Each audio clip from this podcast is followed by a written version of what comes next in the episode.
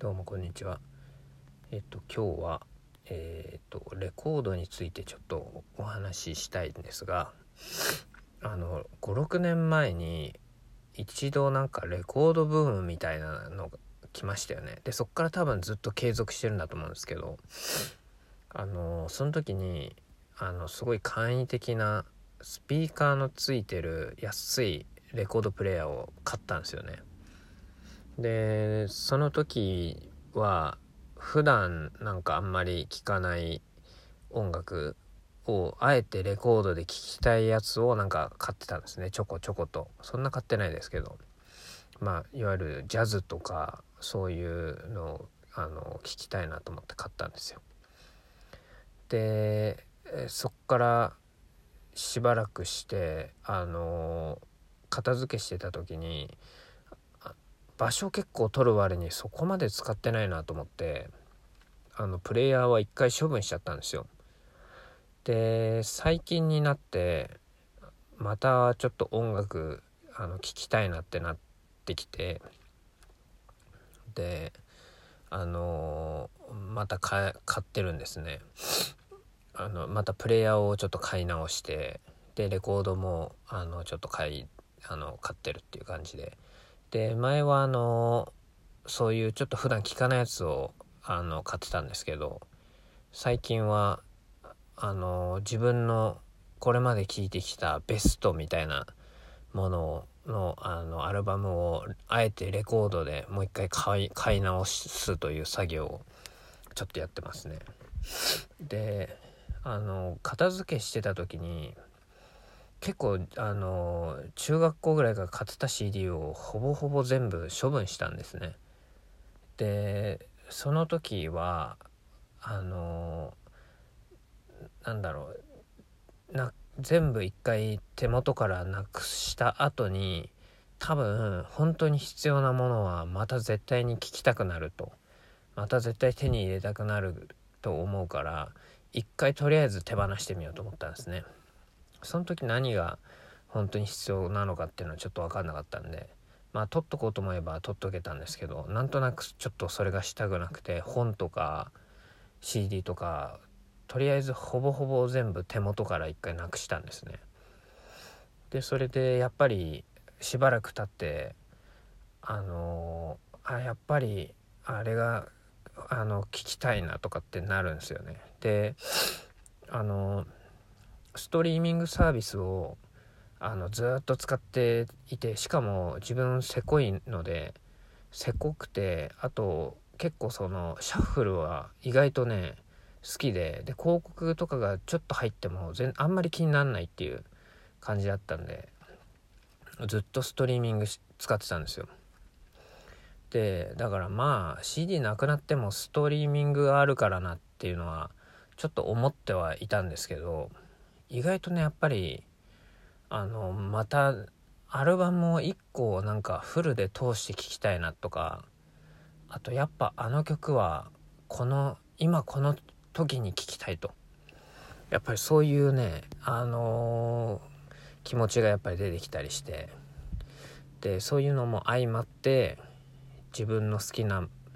あの音楽自分の好きなアルバムはやっぱり手元にちょっと置いとこうと。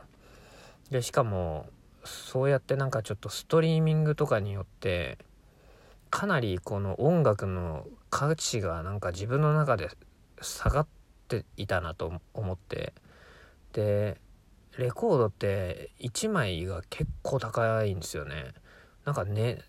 そもそももう販売してないからプレミア価格になってんのかちょっとわかんないですけど中古なのに結構7,8,000円するんですよね。だからあの10枚買ったらね10万円近くいっちゃったりするんですよね。だから知らない間にめちゃくちゃなんか金使ってるみたいなことになってますね。であのまあそうやってストリーミングで無料でだった音楽がまた1枚のアルバムにねそれだけお金かけてるっていうだいぶ何て言うか音楽に対するあの音楽のなんだろうそうですね音楽のその価値というのがまたぐんとそのレコードによってあの自分の中で上がっていってるっていうのがまた嬉しいですね。でやっぱりあのその処分したこともあるし何ていうか音楽って常になんか自分のあのな生活の中ではかなりあの重要なポジションにいたはずなのになんかそれを、ま、ちょっと忘れてしまっていたなっていう。聞いてはいるんだけど真面目に聞いてないっていうんですかね。ちゃんあの流してるだけなんですよね。でそれをすごくしっかりあの聞けてなかったなっていうのをあのまたそうこういう機会に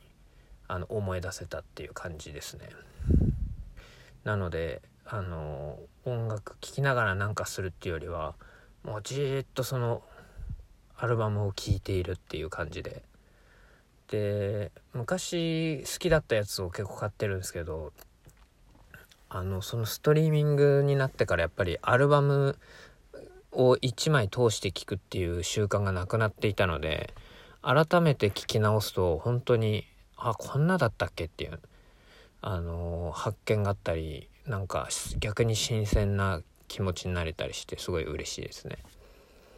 というまあ感じであの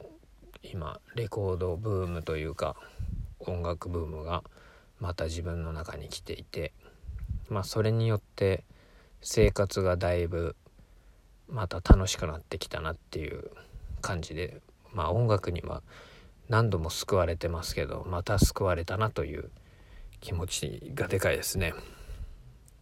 はい、でえーと、ちなみに今ちょっと簡単に思いつくだけでもいくつか自分の中のあのベストアルバム的なものをあの上げさせてもらうとえっ、ー、と例えばですねえっ、ー、と The Used っていうバンドがあるんですけどもうまあその当初はですね20年前ぐらいかな活躍したの。は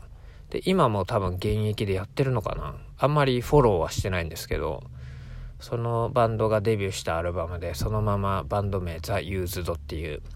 アルバムがめちゃくちゃ好きでもうあの死ぬほど聴いてましたね。20代から20代ですね。前半ぐらいに。でそれはあのメロコアえー、メロコアじゃないの。スクリーモって言われる。今はもう死後なのかな。ちょっとわかんないですけど。リンキンパークとかが流行ったのと同じぐらいの時期であのいわゆるヘビーロックみたいな感じですかね。ヘビーロックも死後なのかな。まああのー、ああいうあのギターの音がちょっと半音半音なのかな。ドロップ D チューニングっていうのか。あのまあちょっと普通のあのロックより重い感じででさらにあのエモーショナルっていう意味なんであのさあのなんだシャウトが入ったりするんですね。で、まあ、曲は結構綺麗ででもそこにシャウトが入るみたいなそんな感じですかね。あのその時代はねそういうあのエモっていうのがすごい流行ったんですね。でさらにそのシャウトが入ってるっていうのが自分はすごい好きだったんですね。なのでそのアルバムはもうずっと聴いてましたね。でそれをえっ、ー、と日本でもうね売ってないんですよ。なんでわざわざあのアメリカのレコードえっ、ー、とレコード店の,、うん、あのサイトでわざわざ買って海外輸送してもらったって感じですね。なので送料送料もめちゃくちゃ高くてあのレコードより高かったんじゃないかな多分。で今待ってます。はい。ちゃんと届くのかな。でえー、っとあとはえー、っとロック。えー、っとレディオヘッドっていうバンドがあるんですけどまあバンド自体多分めちゃくちゃ有名だと思うんですけどレディオヘッドのこれもまためちゃくちゃ古いアルバムで、えー、 The Bends っていうアルバムがあるんですね。で今レディオヘッドって結構あのなんだろうええあの何て言うんですかねエレクトロニカっていうかそういうちょっと電子系のあの音が結構使われてると思うんですけどその当初は本当にロックバンドっていう感じだったんですね。で自分はあのその当初のロックバンドな時が好きでで特にその「The Bends」っていうアルバムがあのめちゃくちゃ好きでこれも死ぬほど聴きましたね。で未だに結構 The Bends に関してはあのちょこちょこと聴きたくなって聴いてるっていうぐらいもうかなり息が長いですね。これこそ20年ぐらいはもう聴いてるんじゃないですかね。なのであのいわゆるロックの中ではもうかなりもう一番と言っていいほど好きなアルバムかなと思います。はい、であとはえっ、ー、とジャック・ジョンソンっていうあのこの人もまあかなり有名ですねサーフミュージックみたいなの自分もサーファーなんですよね確か。でサーファーやりながら音楽やっていてという感じであのかなりこの人も有名な人だかなと思うんですけどその人のあのレコードも買いましたねこれも売ってなくてあこれはでも中古で売ってたのか。中古で買いましたでもめちゃくちゃ高かったですね。とあとは誰買ったかな。あとはえっ、ー、とジェームズ・ブレイクか。ジェームズ・ブレイクのこれもデビューアルバムになるのかな。ジェームズ・ブレイクっていう本人の名前のアルバムですね。これもこれはなんなんかインディーロックとかって呼ばれてますけどロックなのかなっていう感じしますよね。あのこれもちょっと、まあ、電子音楽に近いっちゃ近いのかもしれないんですけどでもどうなんだろうちょっとよくわかんないですねジャンルが。あのー、なんかこうループしたりしてるような感じの曲ですね全然ロックでもないしポップスでもないしようわからんですねジャンルがはいジェームズ・ブレイク。これもでも売れたんじゃないかなかなり当初は。これも何年前だろう10年ぐらい経ってんのかなもう。ちょっと定かじゃないですけどまあ少なくとも5年。長ければ結構10年に近いぐらい前に聞いた気がしますね。はい。と、えー、あとはえっ、ー、とチャーリー・プースですね。チャーリープースは今でもめちゃくちゃ人気な歌手だと思うんですけどこれもあの本人の名前のチャーリー・プースっていう。あ違うわ。何でしたっけ？9トラックでしたっけ？ちょっとトラックスだか。えー、ちょっと忘れちゃいましたけど。9とトラックがついてたと思います。一番最初の多分デビューアルバムだと思いますね。本人の顔が書いてある黄色いやつですね。でこれはあのセリーナ・ゴメスでしたっけ？と歌ってる曲があるんですけどそれをあの海外に行ってる時になんかどっかであのビール飲んでる時におしゃれな店でそれが流れてその時誰か知らなかったんですけど調べなんかアルバム誰のか聞いたのかな？じゃあチャーリー・プースのって分かって速攻買いに行ってうわめちゃくちゃいいじゃんっていう感じでやっぱその思い出とも相まってって感じですかね。そのアルバムがむっちゃ好きでそれもかなり聴きましたね。で未だにこれも聴いてたりするんで。で新しい方のよりもこれがお気に入りでこれも買いましたね。であとは誰買ったっけな。あとはあこれもあのかなり古いですね。アブリル・ラビーンっていうあの歌手。今もは人気あんのかな？ちょっと分かんないですけど。これも20年前ぐらいにめちゃめちゃ売れて何枚か売れたよな。相当売れたんじゃないですかね。このファーストアルバムだと思うんですけどあのー、それがもう超好きでまたなんか聴きたくなって買っちゃいましたね。これはねなんかあの昔のやつではなくて何何十年それこそ20年記念みたいなこと書いてあった気がしますね。これはね新品で買ったんですよ。だから最近リリースされたやつかもしれないですね。ただ内容はどこか買ってんのかとかちょっと分かんなくてただ焼き増ししただけなのかもしれないですね。はい。それはあのー、多分知ってる人はまあ多いんじゃないかなと思いますね。でそのアルバムは本当に捨て曲がないんじゃないかっていうぐらいかなりね曲のいい曲ばっかりのアルバムでしたね。ただレコードで聴いいてもなんかね音が潰れてるような感じに聞こえてそもそもそれが CD だとどうなのかっていうのはちょっと覚えてないですけどかななんか音があんま良くないなっていう印象を受けましたね。それかわざとそうしてるのかちょっとわかんないですけどね。はい。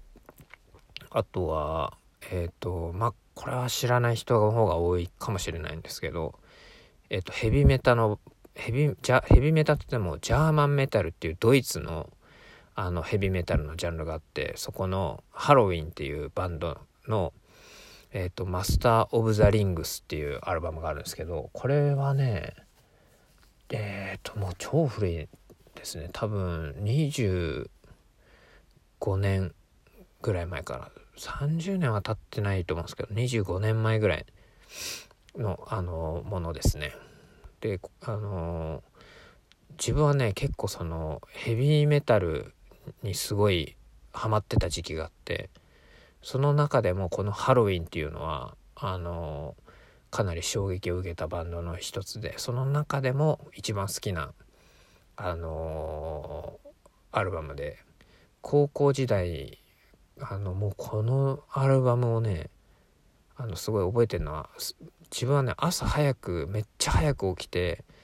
チャリで10キロぐらいある学校まであのチャリで毎日行ってたんですね。朝超早く起きて自転車に乗って学校行ってであの学校でなんか授業始まる前に勉強するタイプだったんですね。であのそのちょっとまだ夜が明けてる明けこれから開けるぜみたいなところをチャリで走りながらこのアルバムを聴きながらチャリンコを乗るっていうのが結構なんかよく覚えてますねその情景を。なんで自転車乗ってる時にあのずっとこれ聞いてましたね。はい。そんな感じのあの青春のアルバムっていう感じですかね。でえー、っとあと何買ったかなちょっとパッと思い出せないなえー、っとそんな感じですかねあとはえー、っとちょっと思い出せないので思い出したらまたえっと話します。今日は結構長く話してしまいましたね。はいじゃあまた撮ります。